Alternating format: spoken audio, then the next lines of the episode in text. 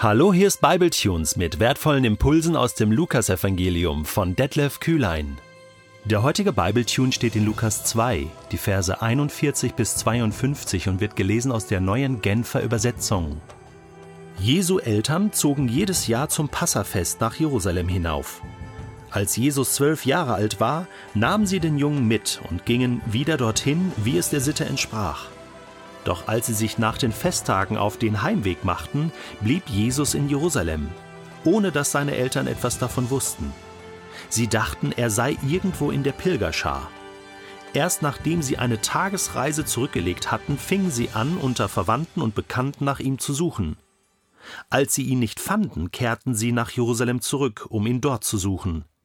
Endlich, nach drei Tagen, fanden sie ihn im Tempel. Er saß mitten unter den Gesetzeslehrern, hörte ihnen zu und stellte Fragen. Alle, die dabei waren, staunten über die Klugheit seiner Antworten. Seine Eltern waren völlig überrascht, ihn hier zu sehen. Kind, sagte seine Mutter zu ihm, wie konntest du uns das antun? Dein Vater und ich haben dich verzweifelt gesucht. Jesus erwiderte, Warum habt ihr mich gesucht? Wusstet ihr nicht, dass ich im Haus meines Vaters sein muss? Doch sie verstanden nicht, was er damit meinte. Jesus kehrte mit seinen Eltern nach Nazareth zurück und war ihnen gehorsam. Seine Mutter behielt all diese Dinge im Gedächtnis. Jesus nahm weiter zu an Weisheit und wuchs zu einem jungen Mann heran. Gottes Gnade war mit ihm, und die Menschen hatten Freude an ihm. Was für eine verrückte Geschichte, oder? Es ist übrigens der einzige Bericht in der ganzen Bibel über die Kindheit von Jesus. Und damit unterscheidet sich die Bibel zum Beispiel vom Koran der Muslime. Denn der Koran verwertet einige Kindheitserzählungen von sozusagen unwahren Berichten oder Legenden über Jesus. So sagt zum Beispiel der junge Jesus in Sure 3, Zitat, Ich will euch aus Ton die Gestalt eines Vogels formen, in ihn hauchen und er soll auf Allahs Gebot ein beschwingter Vogel werden. Eine andere Stelle zitiert den fünfjährigen Jesus und er machte einen feuchten Lehmbrei und bildete daraus zwölf Sperlinge.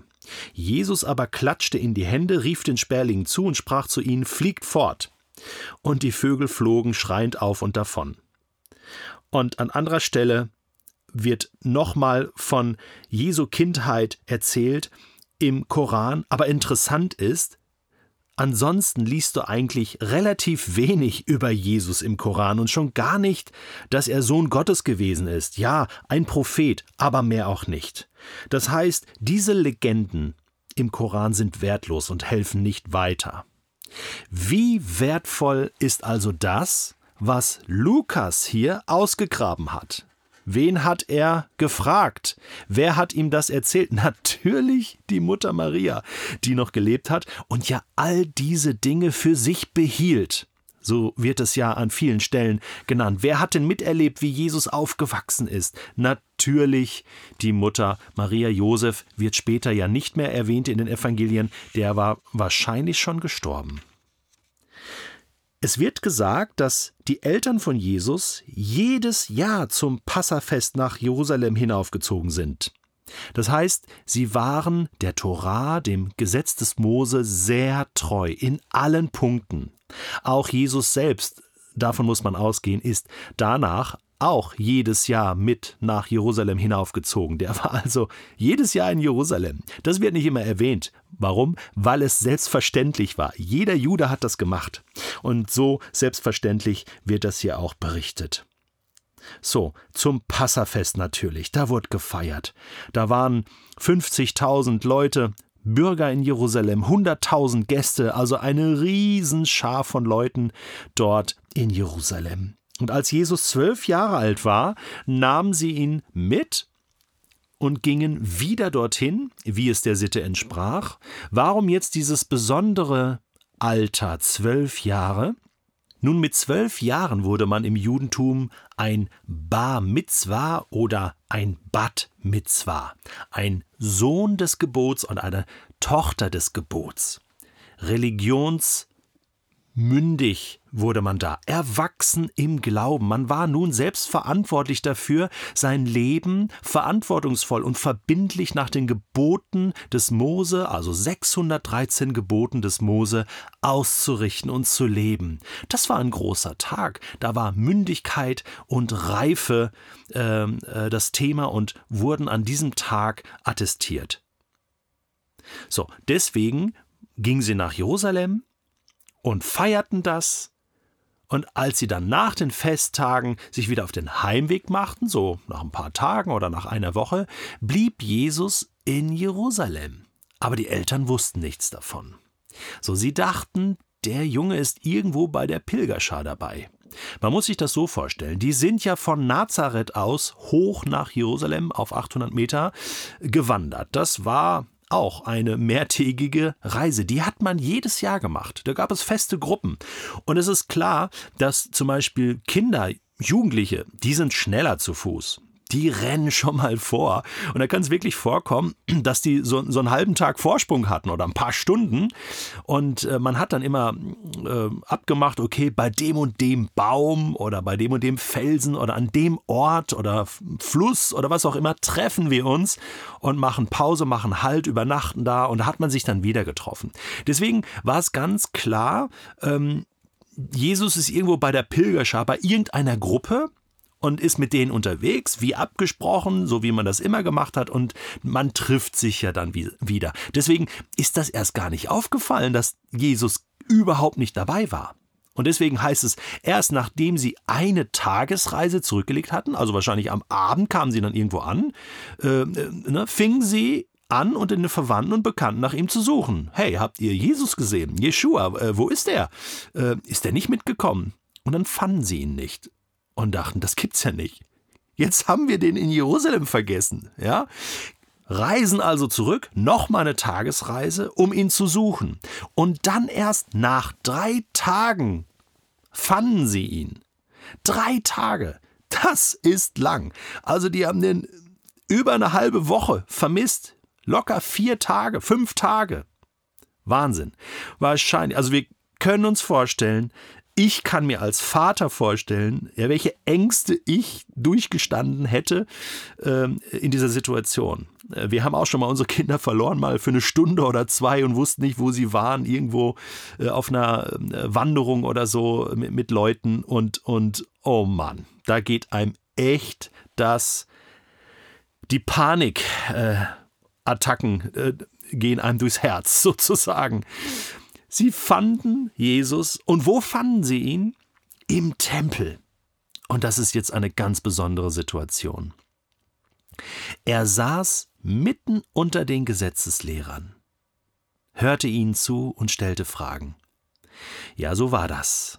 Jesus respektierte die Gesetzeslehrer. Das waren ähm, Schriftgelehrte, das waren Pharisäer, gebildete ähm, Gesetzeslehrer, Rabbiner.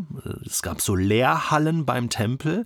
Auch heute an der Klagemauer gibt es noch diese Lehrhallen, die erinnern so ein bisschen daran, würde ich sagen. Äh, eine tolle Atmosphäre, da wird studiert, da wird äh, gesprochen, da wird diskutiert vor allen Dingen und man kann sich das vorstellen. Und das ist das Besondere, man stellt Fragen gegenseitig und Jesus hat viele Fragen gestellt und zugehört. Das heißt, der wusste da auch noch nicht alles. Ja, es zeigt wieder sein, sein Menschsein auf, aber auch seine Wissbegier und, und dann alle staunten über die Klugheit seiner Antworten. Das war nicht normal für einen Zwölfjährigen. Der hat auch Antworten gehabt. Der hat auch Einsichten gehabt, Erkenntnisse, Weisheiten. Äh, nicht nur ein kleiner Klugscheißer, sondern wirklich geistlich tief. Und darüber waren alle erstaunt. Ich habe mal geschaut. Es gibt schon so 12-, 13-Jährige, die Genies sind. Magnus Carlsen zum Beispiel ist ja amtierender Schachweltmeister. Der hat mit 13 Jahren seinen ersten Großmeistertitel geholt. Ein Genie. Ich glaube schon auch, dass Jesus ein Genie war. Aber er hat auch gelernt. Er hat zugehört, Fragen gestellt. Das zeugt von Demut. Es war kein Schlaumeier, kein Besserwisser, äh, eben kein Klugscheißer, sondern ein Sohn, der lernt. Seine Eltern waren völlig überrascht, ihn hier zu sehen. Kind, sagt seine Mutter zu ihm, wie konntest du uns das antun? Ja, wir haben dich verzweifelt gesucht. Also, die haben ihn wirklich auf der Ebene Vater, Mutter, sucht Kind ähm, gesehen und, und überhaupt nicht verstanden, was er hier macht. Interessant ist, also das versteht man ja, ne? Es ist nachvollziehbar, ne? dass die noch nicht an dem Punkt sind, den Kleinen jetzt loszulassen. Jesus erwiderte aber, und das ist jetzt interessant, warum habt ihr mich gesucht? Interessant. Äh, ihr wusstet doch, dass ich im Haus meines Vaters sein muss. Aha, meines Vaters. Ja, ist nicht Josef der Vater? Ja, ja, rechtlich schon, irdisch schon, aber Jesus hat einen himmlischen Vater, das wusste er da schon zu 100 Prozent. Und bei dem, und das ist jetzt interessant, muss er sein. Es gibt so ein göttliches Muss über das Leben von Jesus. Ich muss das tun. Ich muss dahin, ich muss diesen Weg gehen. Das war für ihn jetzt schon klar. Seine Eltern verstanden das nicht, und Jesus kehrte mit ihnen nach Nazareth zurück und war in Gehorsam. Erst mit 30 hat er dann später seinen Dienst offiziell begonnen. Er ging wieder zurück und war ihnen gehorsam. Ist das nicht krass? Der Hebräerbrief sagt es auch mal so. Jesus hat in allen Dingen Gehorsam gelernt. Er hat es gelernt. Sein ganzes Leben lang gelernt, zugehört, Fragen gestellt, auch schon Antworten gehabt, auch schon gewusst von diesem Muss immer wieder Gehorsam, Menschen Gehorsam. Das war, das war kein, kein Typ, der, der seine Wege alleine gegangen ist, der alle Gebote gebrochen hat. Nein, auch das Gebot, du sollst Vater und Mutter ehren, gehört ja zu, zu, den, zu den zehn Geboten.